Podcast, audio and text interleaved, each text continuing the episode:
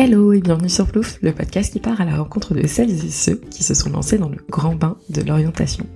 Aujourd'hui, j'accueille Julie, les pieds dans l'eau, pour un épisode de la série Lifeguard, où des pros de l'orientation viennent te partager leur parcours, mais aussi et surtout leur vision sur le sujet.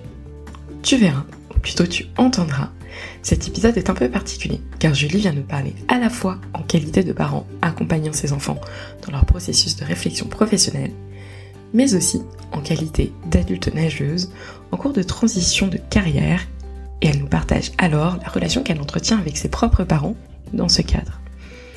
Le podcast Plouf est une émission animée par la piscine Or Millennials Today, un média, une communauté et des formations pour trouver sa voie dans le grand bain. Cet épisode complète la Ploufletter du mois qui se concentre sur la communication. On navigue ensemble entre sociologie et témoignages de membres de la communauté dans les vagues tumultueuses des relations familiales, notamment lorsqu'on traverse des périodes de transition ou de désorientation. Un très vaste programme. Pour la lire, ainsi que toutes les autres si l'envie te prend, je t'invite à rentrer glisser dans la description de cet épisode où tu trouveras le lien pour ce faire. Je te dis à tout à l'heure, bonne écoute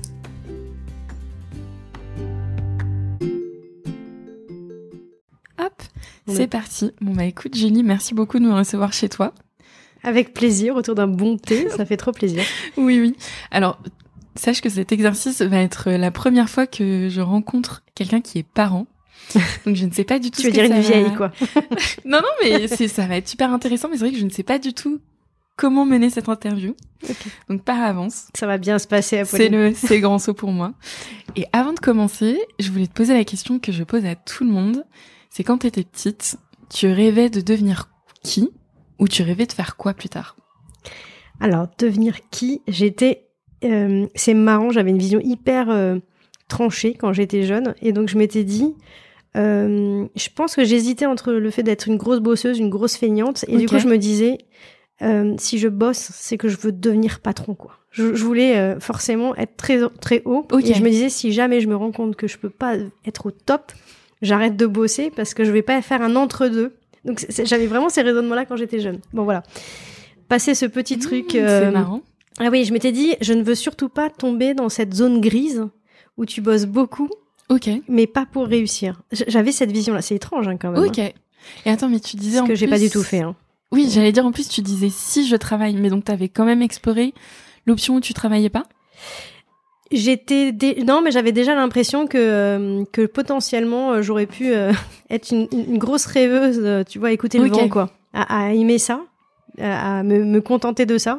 Mais bon, après, t'es dans un environnement et puis mm. bon, voilà, tu, tu travailles et tout, et puis t'as envie de t'as envie de réussir. Mais euh, mais ouais, ouais. Je, et puis j'étais scolaire, donc euh, finalement j'étais une bonne élève, enfin tu vois, une élève sérieuse. Mm. Donc je, je m'y suis mise. Mais dans ma, au fond de moi, je dois avouer que je m'étais dit, il faut rentabiliser le travail parce que j'ai pas envie de, de mm. faire tout ça pour juste euh, moyennement réussir. Donc c'est très étrange. Et je, je dois avouer qu'après, quand j'ai grandi, quand mm. j'ai évolué, je commençais à un peu mettre de l'eau dans mon vin, quoi, en me rendant compte que c'était pas si simple que ça et que j'allais pas pour autant m'arrêter de travailler complètement et devenir une grosse feignante. Donc, euh, c'est très étrange comme, euh, comme. Ah, c'est super drôle. Ouais. Et pourquoi tu avais cette vision aussi du fait que si tu ne fais rien, t'es une grosse feignante? Parce qu'aujourd'hui, il y a plein de gens qui sont un peu dans un slow preneuriat, qui ralentissent et qui travaillent un peu moins et est-ce que pour toi, du coup, c'est être euh, feignant ou pas nécessairement? Alors bon, déjà, je pense que cette euh, mouvance euh, n'existait pas du tout, tu vois, il y a 30 ans ou 40 ans. déjà, d'une part. Donc c'est peut-être plus plus usuel aujourd'hui, mm. quoi, tu vois, plus facile d'avoir cette pensée-là. après, ouais, bah, concrètement, je considère, mais encore un peu aujourd'hui quand même, qu'il y a la valeur de, du travail et, quelque part un peu de la besogne, mm. quoi. Pour moi, c'est quand même important. C'est important de l'avoir. Euh, moi, je, je, trouve que c'est aussi important moi de le transmettre à mes enfants, quoi. Mm. C'est-à-dire que euh, faut rééquilibrer aussi un peu ce, ce discours euh, qui est de dire euh, on est drivé par l'envie. et je suis la première à le dire, hein, attention, hein, parce que c'est le cœur de mon podcast aussi, hein, mais on est drivé par l'envie, mais enfin, il faut de la mm. persévérance, il faut du boulot derrière, tu vois. Et donc voilà, je reste quand même persuadée que mm. qu'il faut pas mal travailler. Donc du coup, ne rien faire, mais mais, mais, mais en fait, ce qui est pas juste, c'est que derrière le rien faire, c'était plutôt euh, plutôt laisser vagabonder ma créativité. Tu vois, c'était plus des questions comme ça au final. Maintenant, si je, je vois ah avec, avec, le recul, c'était pas tant une notion de fainéantise qu'une notion de d'être plus euh, développer des sens mm. créatifs. Oui, donc un peu, j'allais dire la l'opposition entre le négotium et l'otium, un mm. peu euh, en version antique. exactement. tout compris. Voilà, alors ça c'était qui? Euh, Après le travail que je voulais faire, euh, je, je n'avais pas d'idée précise. Euh, Très très longtemps, c'est-à-dire jusqu'en terminale, euh, j'ai été euh, assez voilà j'étais plutôt élève scolaire plutôt assez facile pour moi dans toutes les mm. matières scientifiques donc facile d'aller vers cette voie dite royale à l'époque euh, et qui m'aurait emmené assez logiquement vers une école d'ingénieur très très très clairement. Sauf que euh, mon raisonnement ça a été de me dire oh là école d'ingénieur mais no way je ne veux pas être derrière un ordinateur. Moi je moi je me souviens très précisément à m'être dit je vais être dans la vraie vie euh, et donc je vais être mm. dehors, je donc je veux pas être dans un bureau enfermé derrière un ordinateur. Autant te dire que c'est exactement ce que j'ai fait. Oui, je suis en train de regarder derrière toi, je vois un ordinateur. Oui, non mais non mais voilà les critères. Euh, et donc j'ai dit non à l'école d'ingénieur, euh, mais euh, mon deuxième critère c'était euh, je veux faire des études les plus rapides possibles, les plus efficaces possibles. Euh, donc le ratio toujours d'efficacité, tu vois, entre le temps passé dans les mm. études par rapport à ce que tu peux faire derrière. Et donc du coup, je suis allée vers une école de commerce. Ok. Euh, et dans l'école de commerce, là, j'ai comme plus par mon, ma visée, c'était du, du commercial.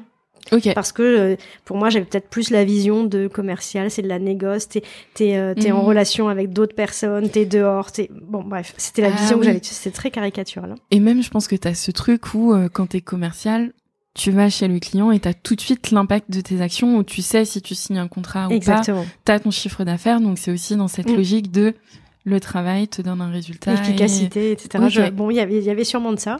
Et puis, en avançant dans mes études, là, j'ai découvert le design. Et je suis hmm. rentrée dans le marketing au travers du design. Voilà. ok. Et donc, donc voilà comment ça s'est fait, comment mon parcours s'est construit. Et je dois avouer qu'en fait, j'ai plus l'impression d'avoir fermé des portes, si tu veux, successivement, plutôt que de m'être dit, est-ce que j'ai balayé tous les possibles? Ok. Euh, pour pour vraiment faire un choix de métier. Euh, j'ai voilà, j'ai plus refait, resserré les, les, les, choix au fur et à mesure. De école d'ingénieur, je suis passée à école de commerce. Mm. Dans école de commerce, je suis passée de commercial à tout d'un coup design puis marketing. Mais je sais pas si j'avais toujours ce petit doute, si tu veux, et de me dire est-ce que je suis fondamentalement convaincue que c'était la voie euh, qui était euh, la meilleure. Et, euh, et, et de me dire bah, peut-être le marketing je suis allée vers ce métier-là parce que c'était finalement le, le métier le plus ludique et le plus sympathique tu vois dans mmh. tous les choix qui m'étaient offerts mais dans le voilà dans le spectre que je m'étais fixé dans lequel je m'étais enfermée. Je sais pas si je suis claire. Oui oui je enfin je en fait je t'imagine ouvrir des tiroirs enfermer d'autres les, les, personnes ne me voient pas, mais je, je, suis en train de mimer. Et, et c'est vrai que je trouve ça très intéressant parce qu'on a plutôt tendance à se dire on s'ouvre des portes pour éviter de faire un choix plutôt que euh, d'essayer de fermer au fur et à mesure. Bah non, parce que moi j'avais l'impression que je, je, j'ai fait des choix selon des périmètres que je m'étais fixés. Donc c'était école, ah par exemple. Euh, et je m'aperçois, tu vois, au bout de 20 ans, qu'il y a un métier que je n'ai jamais euh, osé même avouer vouloir le faire, c'était le journalisme.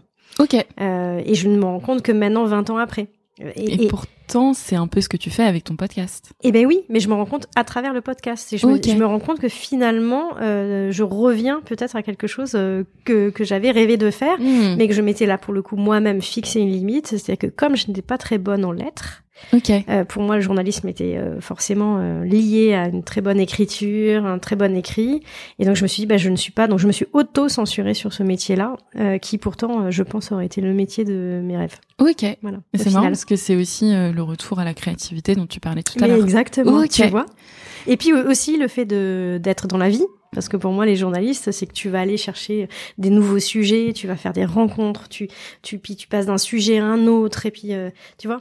Euh, oui. et, et, donc, je pense que ça a ah assouvi aussi euh, ma curiosité aussi de rencontrer le monde, de, de m'ouvrir aux autres et tout. c'est un peu, bah, tu, tu grappilles un peu partout, tu t'inspires et tu continues à construire en quelque sorte ton parcours aussi. Ah bah là aujourd'hui complètement. Ouais. Oui, parce qu'on parlait euh, il y a cinq minutes des différentes choses que tu pouvais construire. C'est un. Ah bah là je suis euh, en grand en grand, grosse transition là effectivement à la fois parce que je me mets en indépendante euh, partie marketing digital et puis parce que je sais aussi que c'est une étape là je sais que c'est mm. une étape intermédiaire probablement il y en aura une autre Ok. autour justement de la place que prendra le podcast, etc. Quoi. Ok, mm. c'est super intéressant. J'ai mm. plein de, j'ai plein de questions. Mais je vais revenir à la première qui m'est venue à l'esprit tout à l'heure quand je quand je t'entendais parler de de ta vision de la réussite par le travail. Mm. Pour toi, justement, c'était quoi réussir quand tu étais plus jeune? Tu l'associes à quoi? Parce que tu as l'air de beaucoup parler de en termes de résultats, de du fait d'être scolaire, donc peut-être plus via les notes. Alors quand j'étais jeune, ouais, forcément. Et par rapport à aujourd'hui, justement, où tu as l'air de t'épanouir dans des choses qui sont un peu plus éloignées de de ta vision d'enfant Ouais, alors là, effectivement, la vision, elle est complètement différente aujourd'hui. C'est vrai qu'aujourd'hui, ce qui est important pour moi dans la réussite, c'est de m'épanouir euh, et de, trouver un, le meilleur équilibre mm. pro-perso. Ça, c'est vraiment une bataille pour moi de tous les jours. Euh, et j'ai besoin régulièrement de me refaire le point, tu vois, de me dire, euh, est-ce que, euh, tu vois, pas plus tard que cette semaine, de me dire, ok, là, je sens que bah, l'entrepreneuriat, c'est pas facile, hein, tu, tu dois tout inventer, ça demande vachement de temps, vachement d'énergie. Euh, j'ai le podcast en parallèle, euh, sans cesse. Je me dis, euh, je le continue ce podcast. Je, ça te demande une telle énergie. Est-ce que j'ai, je peux encore le faire Est-ce que je le fais de, mm. de bonne manière Voilà. Donc, et, et, en parallèle de ça, de me dire, est-ce que je suis pas en train de, d'être boulimique d'activité aussi, tu vois? Ah oui. et de passer suffisamment de temps aussi à gérer cet équilibre perso mm. qui est qui est pas évident de continuer de progresser, euh, tu vois, dans, dans, dans, ton petit cheminement personnel, quoi. Voilà. Donc, euh, donc pour moi, la réussite aujourd'hui, elle est vraiment là-dedans, mm. c'est-à-dire dans l'épanouissement et l'équilibre vie pro, vie perso, euh, super important. Et quand tu étais plus jeune, c'était plus sur sur quoi du coup? Non, honnêtement, j'ai même presque envie de te dire que j'ai pas envie de répondre à la question parce que pour moi, cette question-là était tellement biaisée. J'étais euh, la réussite, c'était de, de, de, de, répondre aux critères mm. d'autres personnes, tu vois. Ok, euh, oui. Euh, des profs, des parents, de la société. Donc, euh, enfin, donc je, je, peux mm. pas, peux pas dire que moi j'avais des critères de réussite, tu vois. Au final, ouais, c'était de. J'ai quand même le syndrome de la bonne élève, hein, donc. ok, ouais. Et quand est-ce qu'a changé cette cette vision de la réussite? Est-ce que, tu vois là, tu parles d'un équilibre vie pro J'imagine vie perso aussi. Est-ce que c'est venu quand t'as eu tes enfants? Est-ce que c'était peut-être euh, plus tôt Non, peu, non. Même, même, je te vois faire non. J'ai fait non parce que c'est même pas au démarrage de, mes enfants. J'ai mes enfants quand ils étaient en bas âge, je bossais énormément. Ok. Euh, ils avaient un papa très présent, euh, nounou aussi. Euh, non, donc les premières années de mes enfants, non. je pense qu'il y a un moment donné où quand dans ta carrière, tu considères que t'es arrivé à un niveau de poste Peut-être où tu te dis ah bon là au niveau du grade tu vois ce que je veux dire? Non. Non. C'est à dire que euh, ben, à un moment donné j'ai été euh, euh, chef de groupe dans des grands groupes de marketing mhm. d'accord? Donc j'ai senti moi que c'était le niveau où je pouvais me dire ouf ça y est je, je me sens ah, crédible dans ce poste là et à partir de ce moment-là, c'est vrai que l'énergie n'a plus été la même. Quand je me suis eu prouvé que euh, ouais, j'avais euh, incroyable moi, Julie, j'ai réussi à atteindre ce niveau de poste dans ce type d'entreprise qui était ah, assez importante. Et ben l'équilibre de cette rage et toute mm. l'énergie que tu as à mettre dans ce type de poste où tu bosses énormément, et ben je l'ai je l'ai moins eu. Donc comme j'ai eu moins eu la flamme, euh, voilà, j'ai commencé à me dire, mais en fait, ça ne me satisfait plus. J'ai j'ai besoin d'autre chose. Euh, donc voilà. Donc je pense que c'est à, ce moment-là que j'ai eu ce, ce virage-là de, de, rééquilibrage. J'ai continué de beaucoup bosser, honnêtement. Mhm. Euh, donc ça, c'est un travail de tous les jours en fait, moi, de, de, de, réussir à justement euh, faire attention à cette boulimie de boulot et, euh, et de, de, rééquilibrage. Mm. Voilà, donc euh, je peux pas dire que j'ai atteint l'objectif là. Tu vois, je suis en plein dedans. Oui, oui mais en même temps, c'est intéressant déjà d'avoir eu ce petit déclic mm. et de dire bon bah je vais mettre le curseur sur autre chose pour arriver aussi aujourd'hui à essayer de tendre vers un, un nouvel épanouissement. Surtout de ce que tu viens de me dire, j'ai l'impression que c'est un Enfin, que c'est une quête qui demandera d'autant plus de temps parce qu'on n'atteint jamais vraiment, non. je veux dire, le bonheur euh, à l'état pur. Ah ben oui, là c'est sûr que euh, je suis pas prête d'arrêter ce boulot-là. Et comme je pars de loin en plus, mm. tu vois, il y a, y, a, y a, un chemin à, parcourir, mais euh, mais oui, oui, je pense que c'est essentiellement lié à ça. Et puis après, oui, des peut-être des, des, des, des, soucis. Euh, enfin, euh, mon fils a, a, une maladie, donc forcément, à un moment donné, ça remet l'église mm. au, au, centre du village et tu te dis que que tu as besoin d'énergie mm. aussi, qu'il faut que tu conserves de l'énergie pour le perso parce que parce que parce que parfois c'est compliqué. Donc mm. donc voilà, je pense que c'est il y a aussi un peu de ça, donc qui m'a qui m'a fait un peu rééquilibrer quoi. Et comment du coup tu arrives à justement être là pour tes enfants ou ton fils, comme tu disais, qui avait une maladie qui est en plus en période de transition dans sa vie. Mm. Ben, je, je, je, sais pas si je dois dire pro ou perso. perso plutôt. mais... plutôt vie perso et qui passe son bac. Ouais. Comment t'arrives à être présente pour lui? Euh, Écoute, c'est pas beau, mais c'est enfin c'est quand même beaucoup de, de gestion quoi. Hein. Mm. C'est-à-dire que c'est à un moment donné, tu es dans l'action quoi. Hein. C'est quand on dit quelque chose, un événement et qu'il faut être là et qu'il faut gérer, tu es là et tu te mm. donc euh, donc il y a essentiellement quand même de l'organisation. C'est-à-dire qu'il y a un moment donné, tout devient prioritaire. Ça, ça cet événement-là devient prioritaire et euh, tout tout tout euh, tout se bouscule autour. Euh, j'ai pour l'instant été beaucoup dans le combat quand même. Tu vois, c'est-à-dire que tu es beaucoup dans la gestion et beaucoup dans le combat. Et justement, bah, mon, mon, mon envie aujourd'hui, c'est de plus être dans ce combat-là et d'être mm. dans le dans la sérénité, dans cette gestion-là. Tu, tu, vois la nuance Pour moi, c'est très important. C'est-à-dire que quand il y a ce type d'événement ou euh, mettre de l'énergie dans ma vie perso, c'est justement je n'ai plus envie d'être dans la gestion et dans le combat à mm. ce moment-là.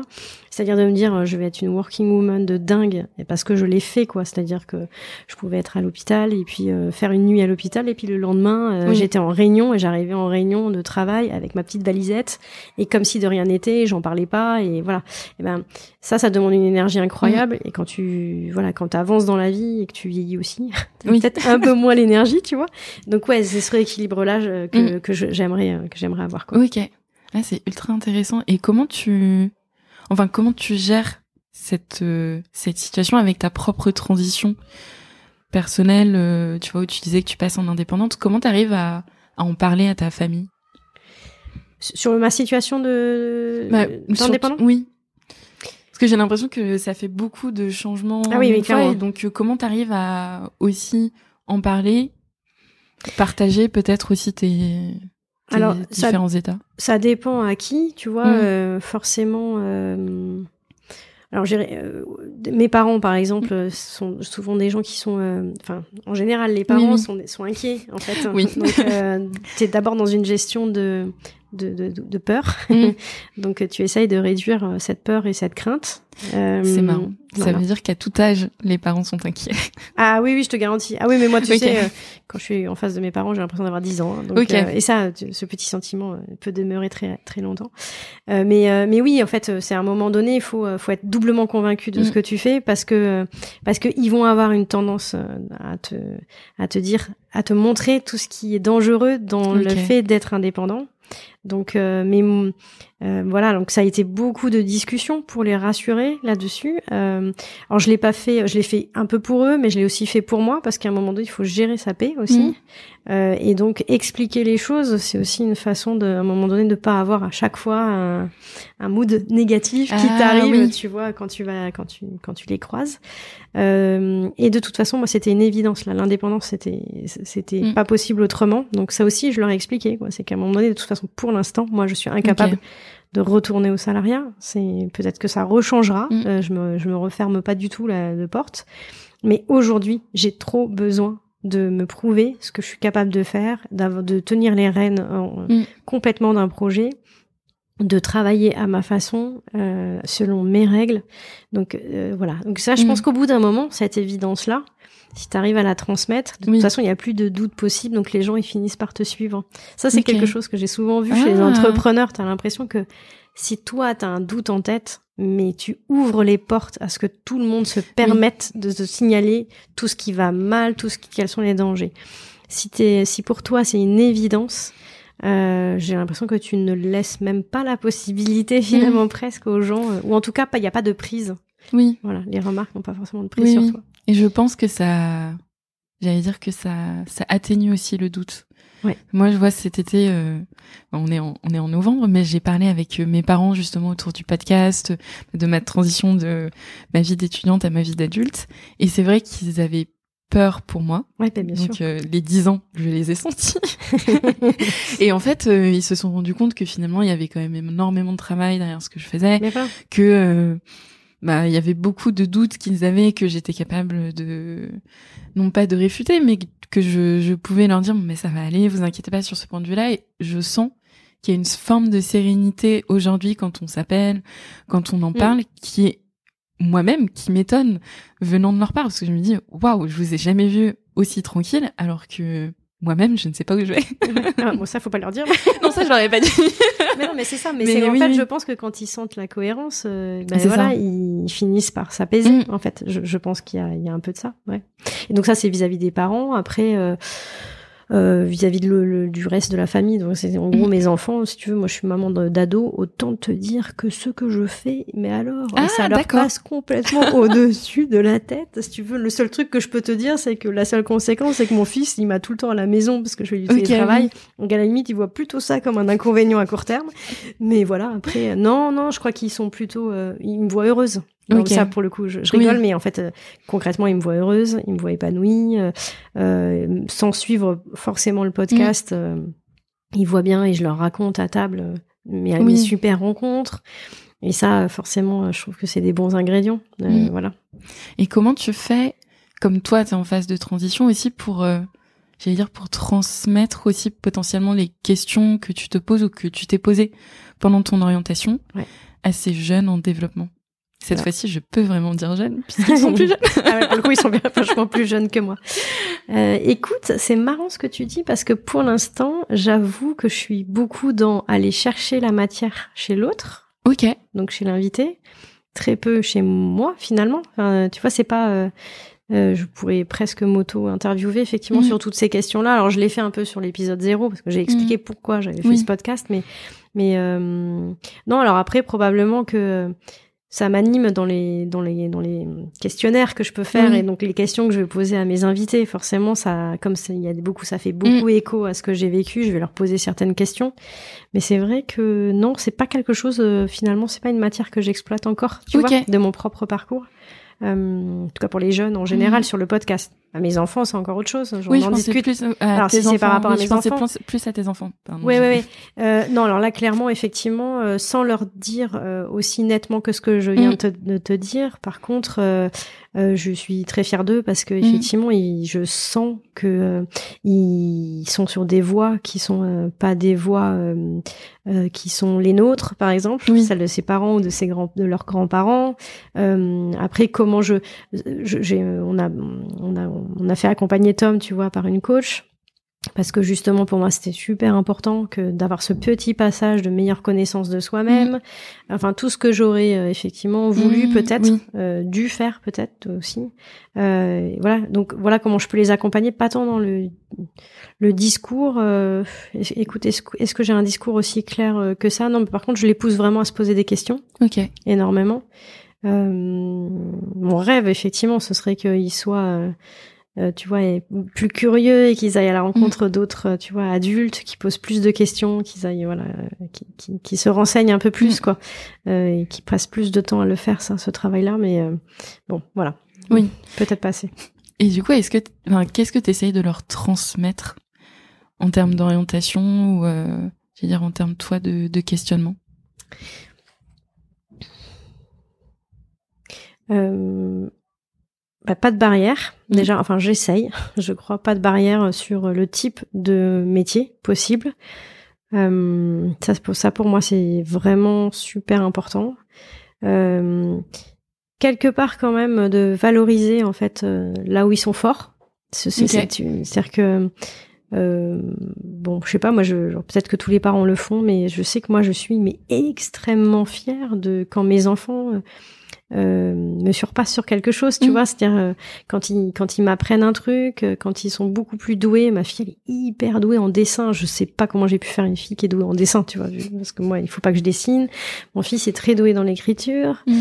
Donc déjà je suis je suis fière qu'ils aient développé ce petit territoire qui mm. leur est propre. Et ça, je trouve que c'est quelque chose que voilà que j'essaye de, mm. de, développer, enfin de les aider à développer. Donc euh, tu vois, ma fille, c'est assez vite de l'avoir poussé à des cours de dessin, de mon fils des ateliers d'écriture.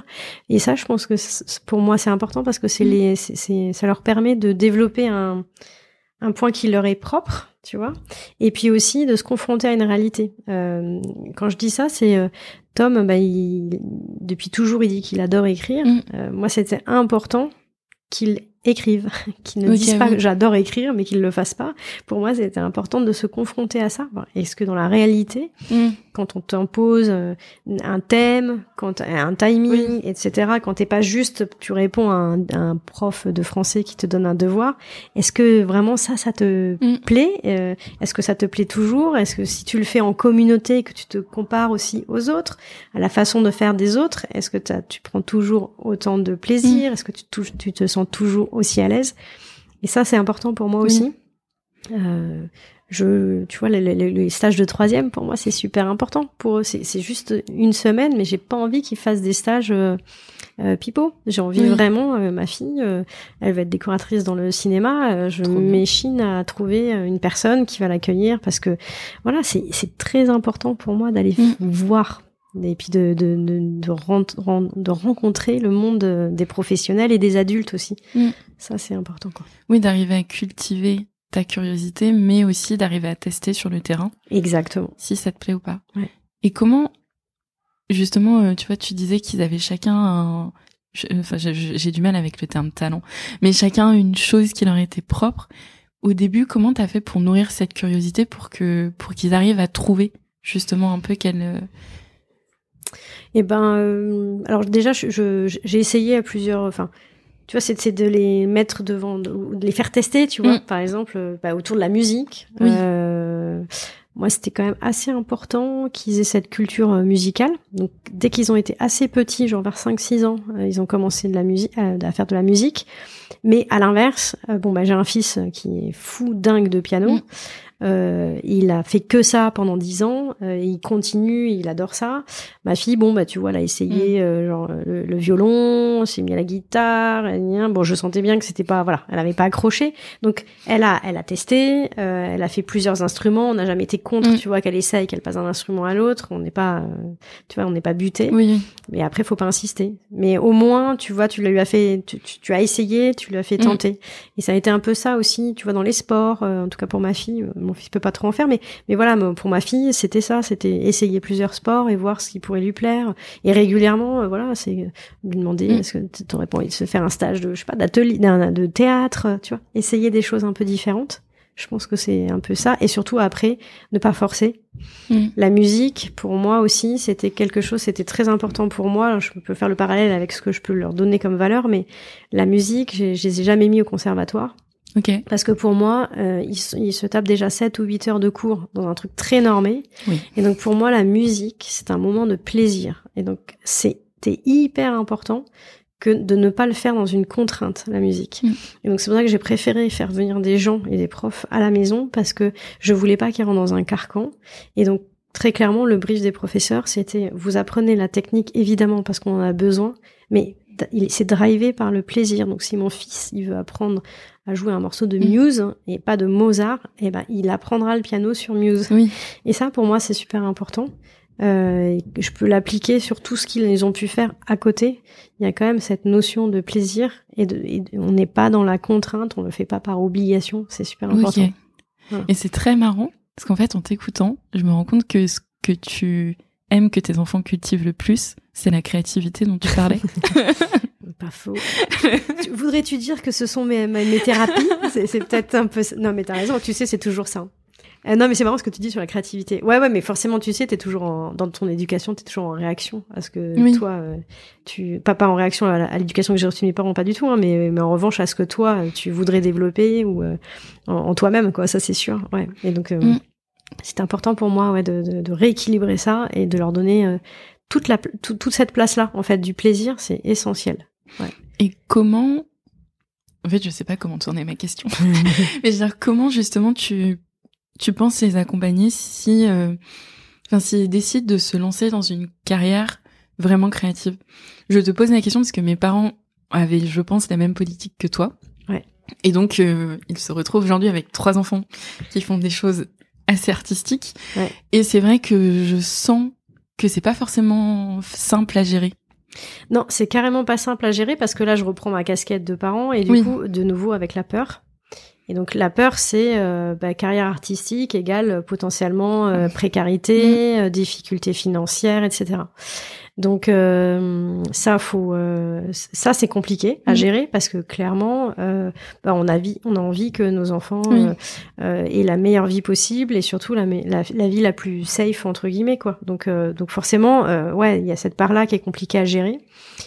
Euh, la, la, seule chose que j'essaye de faire, c'est de de leur montrer la valeur des choses. Euh, quand je dis ça, c'est que bah, non mais ils vivent dans un appart à Levallois, mm. hein, ok, euh, avec euh, donc ils peuvent râler sur le système de salariat, de cadre en mm. entreprise et tout ça, mais c'est ce qui leur a c'est ce qui a permis de payer quand même concrètement des petites vacances, le fait qu'on voilà on puisse aller au resto, le fait qu'on puisse s'acheter des fringues comme on veut. Donc j'essaye quand même de leur montrer le prix mm. de la vie aussi et qu'à un moment donné c'est un choix, c'est-à-dire que euh, tu peux euh, tu, tu, peux faire tous les choix que tu veux mais par contre il y a un moment donné il faudra les assumer. Et pour les assumer il faut quand même s'en rendre compte. Oui. Il faut se rendre compte du deal que tu fais euh, parce que ça sera sa vie à lui quoi c'est à dire que hum, je compte pas picouser euh, Tom et d'ailleurs j'en aurais pas les moyens donc mais mm. tu vois c'est c'est qu'à un moment donné si demain Tom ce qu'il veut faire c'est de devenir écrivain ben ça comporte un certain nombre de risques donc euh, il faut qu'il s'en rende compte et que euh, bah, je veux pas lui verser mm. un argent de poche jusqu'à ses 40 ans, tu vois. Donc pour moi c'est euh, c'est voilà, ça ça passe par la prise de conscience de si tu aimes ce que tu vois autour de toi, donc le style de vie qu'on a, etc. Faut que tu en aies conscience. Il faut que tu aies conscience que bah, ça nécessite parfois euh, euh bah, d'aller vers certains métiers ou, ou à l'inverse euh, bah, de prendre le risque de pas avoir euh, mm. ces, ce style de vie et ce niveau de vie quoi. Alors c'est très caricatural hein, ce que je dis, mais euh, parce qu'on peut avoir une carrière artistique très voilà très rémunératrice, tu vois. C'est pas c'est pas l'un ou l'autre, hein, mais mais bon voilà, il faut, faut en tout cas, ce que je veux, c'est que si si mes enfants ils sont créatifs, mais ils ont, euh, ils sont réalistes et travailleurs. Hmm. Moi, franchement, j'aurais tout réussi. Ah, trop Pour moi, c'est mes critères-là, hmm. effectivement, euh, des enfants euh, artistiques. C'est pas une fin en soi, hein, évidemment. en revanche, des enfants qui suivent leur voie, quelle qu'elle soit, et en même temps, ils sont besogneux et réalistes. franchement, hmm. honnêtement, je serais très heureuse. J'aurais l'impression d'avoir déjà bien réussi, quoi. Tu vois. c'est une très belle ambition. Et même, je, enfin, je trouve ça trop cool que tu arrives à balancer ce côté travailleur et créatif mm. parce que bon après c'est vraiment une impression j'allais dire de boomer mais que euh, avec les, les différentes plateformes enfin, même le contenu que je consomme sur Instagram je passe très peu sur TikTok mais je vois aussi j'ai l'impression qu'on qu'on conçoit de plus en plus la réussite comme euh, un avant après et sans enfin pour expliquer au sens où j'ai l'impression que les certaines personnes ne sont pas connues arrivent sur un ah réseau et euh, gagne immédiatement, je sais pas, 100 000 followers ou, euh, ou un feed super canon, etc. Et on, on a un peu cette impression, du moins je l'ai de temps en temps quand je scroll, mmh. que... T'es un peu miraculeux, quoi. C'est ça. Et que t'as pas forcément besoin de temps travailler, ah mais que c'est plus une question de, de talent initial. Bah, tu vois, ça c'est des discussions qu'on a avec ma fille typiquement, qui me dit euh, oh, génial, si j'étais influenceuse, tu gagnes. puis en gros, elle te regarde en disant euh, elle gagne trois fois plus que mm. toi, elle doit beaucoup moins bien, beaucoup moins bosser que toi, quoi. Oui. Euh, tu vois une espèce de défiance. Euh, finalement, pourquoi toi tu t'embêtes à faire tout ce que tu fais, tu vois Et, euh, et je leur explique hein, que les influenceuses, faut, faut pas se tromper, hein, ils bossent comme des tarés. Et d'ailleurs, ça fait partie des invités que j'aimerais bien inviter, justement mm. pour pour déconstruire cette image-là. Euh, t'as rien sans rien. J'y crois pas du tout de gagner. Enfin, à part quand tu gagnes au loto, quoi. Euh, mais encore l'investissement, je pense. exactement. La rentabilité, t'es pas sûr, mais euh, mais en tout cas, voilà. Enfin, euh, alors ça, donc c'est pour ça qu'on en revient au travail mm. besogne, c'est que pour moi, c'est super important de se rendre compte que tous les gens qui ont réussi, mais il y a eu il y a eu un parcours de dingue avant, semé d'embûches, d'échecs, de double, de triple mm. échecs. Et ça, rien n'a été simple. Et ils sont beaucoup euh, sacrifiés. J'ai regardé un post euh, hier sur euh, Michel de Michel et Augustin, ah il explique euh, son parcours et à quel point il s'est lessivé pendant 15 ans euh, pour un truc. Alors c'était génial, c'était sa vie, mais il est en train de payer, euh, j'ai l'impression, un peu le prix aujourd'hui, de se rendre compte que toute l'énergie qu'il a passée, il est peut-être passé aussi à côté d'autres choses. Bah, typiquement, Michel Augustin, tu peux dire, waouh, la success story, c'est génial. Mais oui, parce que quand tu communiques dessus dans les réseaux sociaux, etc., tu communiques que les paillettes. Mais ça, c'est un peu le, moi, je trouve que c'est le gros danger des réseaux sociaux. Hein. On communique souvent souvent que le, la façade, quoi. Ce qui est beau, c'est génial, et mm. on communique peu sur la traversée des déserts, les complications pour y arriver, quoi. Ou alors on en parle, mais a posteriori. Et donc j'ai l'impression que c'est souvent des vient des parcours auxquels on a du mal à s'identifier parce que bah une fois que tu as pris du recul, évidemment que bah oui.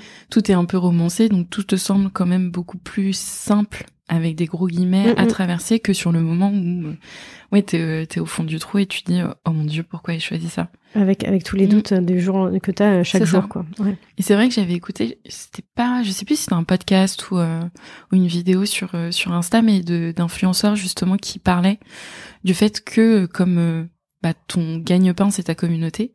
En fait, si tu perds ton compte Instagram, tu perds tes revenus du jour au lendemain, et que il y a toute cette ouais, il y a vraiment tout ce, ce, ce travail en amont qu'on mm, mm.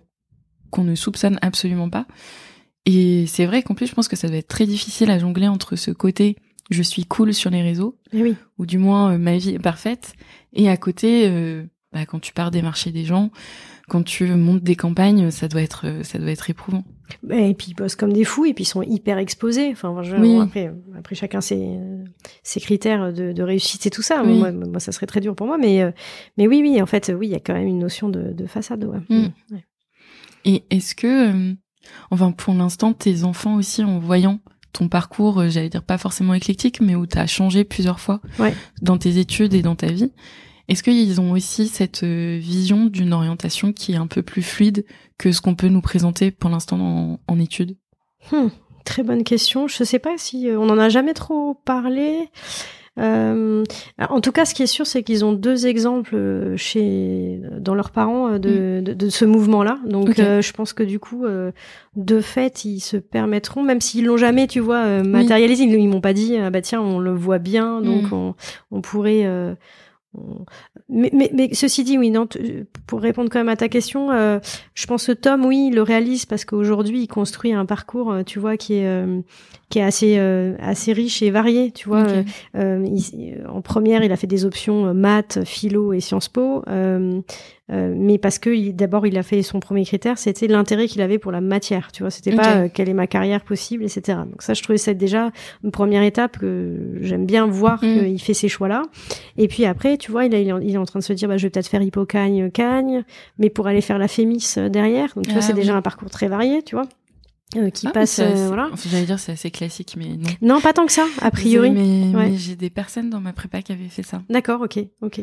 Donc voilà donc euh, mais en même temps il sait très bien que il, il le dit il le formalise mm. déjà aujourd'hui en disant je sais que je peux encore changer et que pour l'instant la brique cinéma je sais pas encore si ce sera bien bien celle-là tu vois. euh, donc, euh, donc oui, il le dit et je pense qu'il se le permet et euh, et on en discute d'ailleurs parce que au contraire, tu vois, ma fille qui depuis des années veut faire décoratrice, tu vois, de, mm. alors décoratrice intérieure, puis maintenant c'est décoratrice dans le cinéma je lui dis de temps en temps attention c'est pas parce qu'on a une mm. certitude je préfère que tu ouvres un peu tes chakras là parce que non mais si tu as une trop grande certitude trop tôt tu peux passer à côté aussi euh, d'autres euh, d'autres possibilités donc euh, des fois de temps en temps je lui dis mm. tu vois que pour justement qu'elle s'autorise à, à, penser à autre chose et surtout ne pas s'enfermer dans un schéma ça pour moi mm. c'est super important et donc ils en ont conscience parce qu'à chaque fois dans les choix d'études possibles il le raisonne quand même comme ça en disant euh, en allant par par euh, par, euh, de ce côté-là,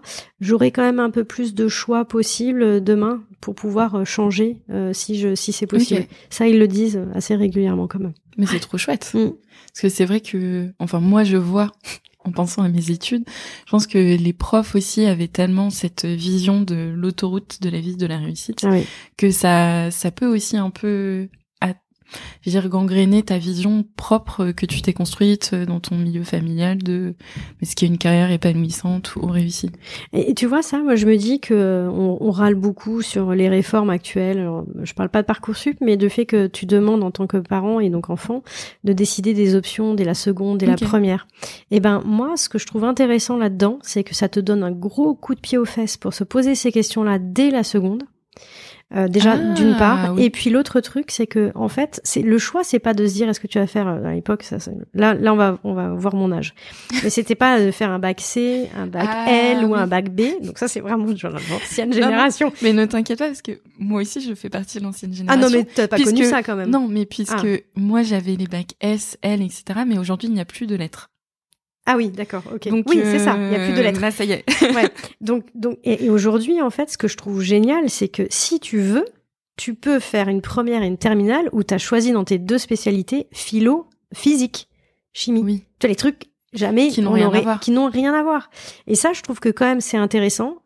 C'est un peu flippant parce que tu te demandes est-ce que dans les études secondaires, c'est-à-dire post-bac, les gens vont bien continuer, vont, vont, être autant ouverts que ça. C'est-à-dire que moi, ma, ma, petite inquiétude, c'est ces profils-là qui vont vers des, des physiques et philo. Euh, Par quel type d'université ou d'école ou je ne sais quoi, ils vont être euh, mm. acceptés parce que on va se dire, mais attends, c'est quoi ce profil un peu hybride? Donc, Je mm. trouve que c'est super intelligent. J'espère juste que ce schéma de pensée va suivre. va suivre dans les études secondaires. Ça, voilà, ça c'est mon premier questionnement. Mais en tout cas, ce que je trouve super intéressant, c'est de te dire que ça te force à te poser ce genre de questions et surtout ça ne t'enferme pas dans un schéma. Ah ben alors il faut euh, il faut absolument faire maths et physique parce que je vais être en S, il faut faire absolument euh, Sciences Po parce que je vais être en B, tu vois. Mm. Euh, non, si tu veux, tu peux faire sciences de l'ingénierie et euh, et philo. Voilà. Et ça, je trouve ça ah. bien. Un peu comme en école, tu sais, quand tu choisis tes modules ou en fac. Tu, sais, tu peux choisir tes modules. Non, tu fais la. Tu fais la, En fait, je fais la tête. Parce, que moi, parce que moi, j'ai toujours choisi les modules les plus globaux. D'accord. Et euh, tu vois, même tout à l'heure, je te disais que ma spécialisation en école, c'était entrepreneuriat. Ouais. Mais c'est parce qu'en entrepreneuriat, tu touches à tout. Tu touches à tout. Donc, t'as pas vraiment de choix à faire. Ah ouais. Donc, j'ai choisi, mais sans, sans choisir. Sans choix.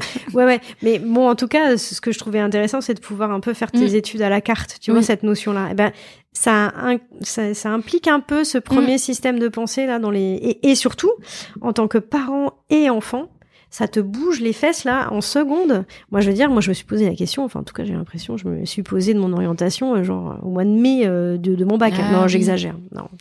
non, forcément avant, parce que mais mais euh, mais tu vois, en tout terminal mm. quoi, tu vois. Pas avant. Je m'étais jamais posé cette question-là. Donc ça pose des jalons avant, c'est pas mal, je crois. Mais c'est vrai que j'avais pas du tout pensé à la réforme de cette façon. Ouais. Et c'est vrai que ce serait bien si après le monde du travail pouvait suivre ah, clair. et se dire un parcours non cohérent c'est ok aussi. Ouais. Parce que c'est un peu le. Voire même c'est plus riche. Voilà, c'est ça. Mm. Parce que pour l'instant, c'est un peu le, nerf de la guerre. Et j'avais aussi une, j'allais dire une dernière question, mais plus sur euh, une projection. Je sais pas si tu vas vraiment pouvoir me répondre, mais comment tu penses que tu réagirais justement si euh, un de tes enfants venait te voir en te disant que euh, bah, que qu'il ou elle se pose plein de questions et que la voix pour l'instant empruntée ne semble peut-être plus être euh, celle qui lui convient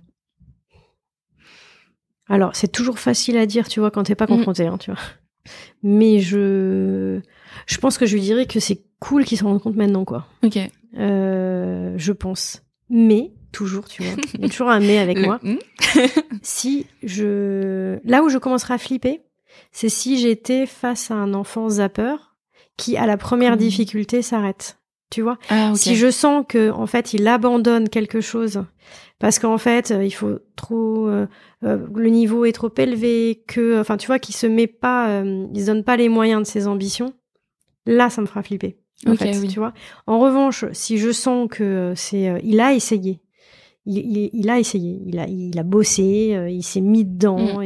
il, a, il, s'est donné les moyens, mais c'est pas ça qui bloque, c'est l'envie, Là, je suis prête à l'entendre et je dirais même que je préférerais qu'il le fasse là. Qu'il fasse un burn-out à 40 ans ou euh, qu'il soit pas heureux et qu'il ait besoin de faire une reconversion mm. euh, plus tard. Ce qu'il fera de toute façon, parce que je pense qu'on est tous amenés à changer de métier. Mais, mais bon, j'ai envie qu'ils soient en cohérence. Tu vois, pas de se dire, ah bah, je suis obligée de faire ce métier parce que là, je me suis enclenchée là dans un truc, donc je vais jusqu'au bout. C'est quand même super triste de se dire ça. Donc moi avoir un enfant qui prend conscience et qui et tu vois que je ressens acteur de mm. de ce qui de ce qu'il va vivre, moi je serais très heureuse. Oui. Voilà, ça je préfère. Sauf si c'est un zapper euh, feignant. Enfin feignant, c'est une c'est pas le bon terme feignant. Mais tu oui, oui, mais quelqu'un qui s'arrête volontaire, euh, comme tu disais à la première difficulté. Mm, mm. Exactement. Oui, donc qui en soi n'est pas non plus dans tes valeurs.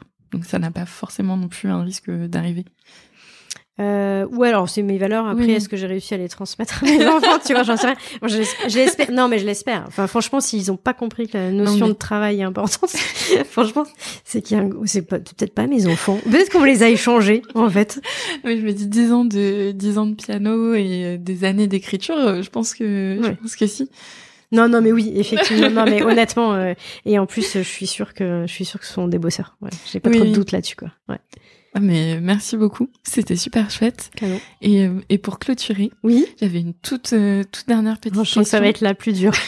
non, non, je, enfin, j'ai dit je ne pense pas, mais en fait c'était plus. Euh, est-ce que tu aurais un conseil justement pour euh, des enfants ou des personnes euh, qui sont aussi plus âgées mais qui ont des parents qui ont peur pour justement venir et peut-être ouvrir le, le, dialogue sur ces questionnements, cette envie de développer sa créativité, sans pour autant trop savoir comment faire? C'est compliqué parce que effectivement ça demande énormément de courage, mm. de bonne connaissance de soi, d'une bonne assise, tu vois, pour faire tout ça. Donc euh, c'est là ce que je vais dire, c'est facile à dire, mais beaucoup plus difficile à appliquer. Moi, je pense que tout est dans la posture déjà. Mm. Le vrai souci, c'est la posture qu'on a vis-à-vis. Euh, le, problème que tu cites là, c'est plutôt vis-à-vis de ses parents. Donc, pour moi, c'est la posture. Il faut vraiment changer de posture et de se dire que c'est nous qui sommes maîtres de notre euh, mm. destin et que finalement, euh, réussir à se convaincre que si tu es suffisamment au clair toi dans ce que tu veux faire, forcément, à un moment donné, tes parents ils se rangeront derrière toi parce que mm. ils verront que toi, tu sais où... ce qu'ils veulent en fait les, parents, c'est, je pense, être rassurés sur le fait qu'il y a un capitaine à bord. Et donc si t'es au clair là-dessus, si t'as cette posture-là, je pense que déjà euh, mm. tu les rassureras. Après, il y a aussi euh, beaucoup de communication. Mm. Ce qui est compliqué, c'est que quand t'es pas, en fait, c'est pour ça que tout, tout vient un peu de nous, quoi. Pourquoi on veut pas aller communiquer avec ses parents euh, En général, c'est parce qu'on est, ou, en général, ou mm. quand t'as as une nouvelle idée de boîte, pourquoi tu veux pas en parler aux autres? C'est parce que t'as pas envie qu'on te contredise. Pourquoi t'as pas envie qu'on te contredise C'est que t'es pas encore assez sûr de toi, je pense. moi j'allais juste dire, enfin en tout cas les personnes avec qui j'ai échangé plus sur l'orientation, c'est pas tant une question de peur d'être contredit, contredite, mais vraiment plus, euh, j'allais dire le fait de se sentir désorienté et savoir que où on est ne nous plaît pas nécessairement, mais sans sans savoir où aller. Et c'est vraiment comment communiquer un peu ce, ouais, d'accord, ok, les prémices de ce mal-être autour de soi. Ouais, ouais. Alors ça c'est alors effectivement pardon mais j'avais pas compris mais effectivement parce que c'est pas évident quand t'as pas la réponse de n'être que dans la communication du doute. Je trouve que tu peux le faire avec plein de personnes. Est-ce que tes parents sont les bonnes personnes? Je ne sais pas parce que forcément euh, il y a un moment donné où ça va euh, ça va impliquer de la peur, ça va faire grossir cette peur. Euh, néanmoins, je pense que c'est essentiel parce qu'il faut embarquer ses parents dans toutes les décisions quand on est jeune. Donc, euh, bah, je pense qu'il faut être transparent. Il faut vraiment communiquer à fond sur tous les doutes possibles. Euh, mais ne pas mais mais moi ce qui me paraît important c'est quand même de faire le tri dans les réponses qu'on aura parce qu'il faut mm. avoir ce filtre de se dire pourquoi les parents répondent ça oui c'est aussi parce qu'ils veulent le mieux pour nous mais aussi c'est parce que c'est guidé aussi parfois par un peu de mm. crainte sur la suite quoi euh, alors, je suis peut-être un peu dure quand je dis ça vis-à-vis des parents, mais euh, je pense qu'il y a quand même un peu de ça. Donc c'est communiquer énormément et assumer, assumer ces doutes-là. mais après, je pense que les parents mm. sont pas la seule source de réponse possible. Là, ta question c'était par rapport aux parents, mais moi je pense que quand on a beaucoup de doutes, il faut s'ouvrir à beaucoup mm. d'autres personnes avec qui il y aura pas ce rapport oui. de crainte, de jugement, d'image, dans les deux sens. Hein, quand je dis mm. ça, c'est pas une critique que des parents. C'est aussi nous, on se met beaucoup de barrières vis-à-vis des parents parce qu'on veut pas les décevoir et c'est normal. Oui. Donc euh, peut-être qu'essayer de trouver aussi d'autres sources mm. de discussion, euh, d'autres adultes. Hein. Euh, ça peut être d'autres adultes, mais avec qui t'as pas ce même rapport, tu mm. vois, de... affectif. Oui, non, mais je posais vraiment la question parce que je sais que souvent quand tu te, ouais, quand quand tu t'interroges, t'en parles à beaucoup de gens autour de toi. Mais il y a souvent ce, ce pion central où tu as envie d'en parler, mais t'es vraiment pas à l'aise. Mm. Et souvent, on me pose la question de mais comment je fais pour euh, au moins avertir mes parents? Et essayer de les avertir avant de se retrouver euh, potentiellement en larmes euh, chez soi en disant bon mon orientation me convient pas, il faut changer. Mais donc euh, c'est un conseil précieux de la communication. Ouais non mais il faut communiquer parce que de toute façon t'as pas le choix. Il y a un moment donné où tu peux pas être dans le mensonge vis-à-vis de tes parents et puis de toute façon il faut se dire une chose c'est que quand tu auras réussi à communiquer de manière à peu près sereine sur ces éléments-là, tu auras fait un énorme bond en avant mm. euh, en termes de maturité, quoi. Parce ah, que c'est aussi dans le sens de la vie, quoi, de se détacher aussi, euh, de, de vouloir euh, plaire à ses parents quoi quelque part. Donc euh, donc ça c'est une sacrée bataille à mener. Mm. euh, mais mais c'est mais c'est forcément pour du mieux et pour aller vers la maturité quoi. Pas facile hein. Franchement pas facile et à tous les âges. Donc euh, euh je, je veux pas croire enfin je veux pas laisser croire que mon conseil est tout tout simple à, à faire. Pas du tout pas du tout. Mais ouais je pense que de toute façon t'as pas le choix. La communication mm. c'est le plus important mais pas facile. Mm. Bah écoute, merci beaucoup. Je t'en C'était super précieux. Merci. Et puis à bientôt, j'espère, parce que c'était vraiment trop sympa. à très vite pour un deuxième épisode de, de version euh, Julie quand tu seras grand-mère. Comment tu ah, gères ça. Hyper intéressant ça. Non mais tu rigoles, mais la relation euh, grands-parents, euh, petits-enfants est aussi hyper intéressant dans le dans, dans, dans l'éducation aussi. Ah c'est vrai. Marrant parce qu'on en parlait hier, tu vois, avec mes enfants. Je pense que ça doit être plus libéré ben oui, exactement. Parce qu'ils ont et, les, les grands-parents n'attendent on met moins de pression sur leurs petits enfants euh, parce qu'ils n'ont pas les mêmes attentes. C'est vrai. Et puis pas non surtout pas c'est pas les mêmes attentes pardon. Ils n'ont pas la même responsabilité. Tu as une sacrée ah responsabilité quand t'es parent, tu vois. Je, je, pense aussi de guider ton enfant. Que t'as un côté très, euh, j'allais dire, de transmission, ouais. où t'as envie de transmettre le meilleur de ta vie et donc d'insister potentiellement sur le fait d'être épanoui, d'avoir un métier qui te plaît, parce que t'as un peu laissé derrière toi ce... Ouais. Je sais pas. Ouais, ouais, peut-être. Ouais. En fait, en, raison, en y réfléchissant, je me dis que ouais, moi, mes grands-parents avaient euh, des métiers plutôt orientés passion. Mm. ça court de génération en génération. ouais. Donc c'est peut-être aussi pour ça que ma réponse est biaisée. Ouais, après je pense que as, chaque chaque mm. cas est différent quoi, mais c'est ce qui est sûr, c'est que le rapport il est pas le même parce que bah, ton propre le petit enfant bah, n'a pas le même rapport affectif, c'est-à-dire que ce qu'ils veulent c'est avant tout plaire aux parents, ça c'est super important. Les grands-parents ils les adorent, mais il n'y a pas le même euh, ah, t'as pas le même poids quand même hein, dans l'image euh, perçue, tu vois. Mmh, c'est vrai. euh, enfin, il me semble que le, le rapport il, il, est un peu moins il y a moins de pouvoir en fait. De, oui. Euh, et, et, puis dans l'autre sens, c'est que les grands-parents, ils sont juste là pour le kiff, quoi, avec les petits-enfants, donc ils n'ont pas cette responsabilité de l'éducation. Faut, faut pas oublier quand je dis tout ça là, c'est que en tant que parent, euh, purée la vache, euh, t'as une sacrée responsabilité de te dire que est-ce que euh, est-ce qu'il va il va réussir, est-ce qu'il va être heureux, est-ce mm. que tu vois j'aurais transmis les bonnes valeurs. Et donc forcément, euh, ça, ça fait que des fois t'es chiante en tant que parent, tu vois. T'es pas toujours parfaite comme il le faudrait, tu vois, pas aussi ouverte, euh, tolérante, tu vois, positive. Oui, mais c'est des paradoxes euh, au fur et à mesure. Ouais, exactement. Mais mm. comme ceux qu'on gère, euh, enfin, j'allais dire con, mais en fait, je ne suis pas du tout parent. comme ceux qu'une personne peut gérer dans, dans sa vie de tous les jours aussi. Exactement, ouais. C'est ce que je dis souvent aux mm. enfants d'ailleurs. Les parents sont pas parfaits, mais de toute façon, comme tu seras confronté à des gens pas parfaits dans la vie, autant te préparer, quoi. Ah, je prends, je note. Ça, j'en suis persuadée. bon, ben, à très vite. Mais oui, à très vite. Merci beaucoup. Avec plaisir.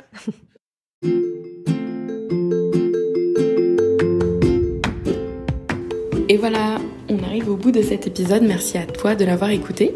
J'espère que tu en sors un peu plus inspiré et un peu plus outillé pour te lancer toi aussi dans le grand bain de l'orientation. Si ce sujet de quête de sens en fin d'études t'intéresse, je t'invite à regarder tous les liens que je t'ai mis en description de cet épisode pour que tu puisses avoir un meilleur aperçu de tous les contenus qu'on propose avec Our Millennials Today. Et si jamais l'envie te prend toi aussi de t'installer dans notre piscine, pouvoir parler de ton parcours ou simplement échanger autour de ces thématiques éducatives et d'orientation, n'hésite pas à nous envoyer un email, j'y répondrai avec grand plaisir. En attendant, je te dis à très bientôt, les pieds dans l'eau.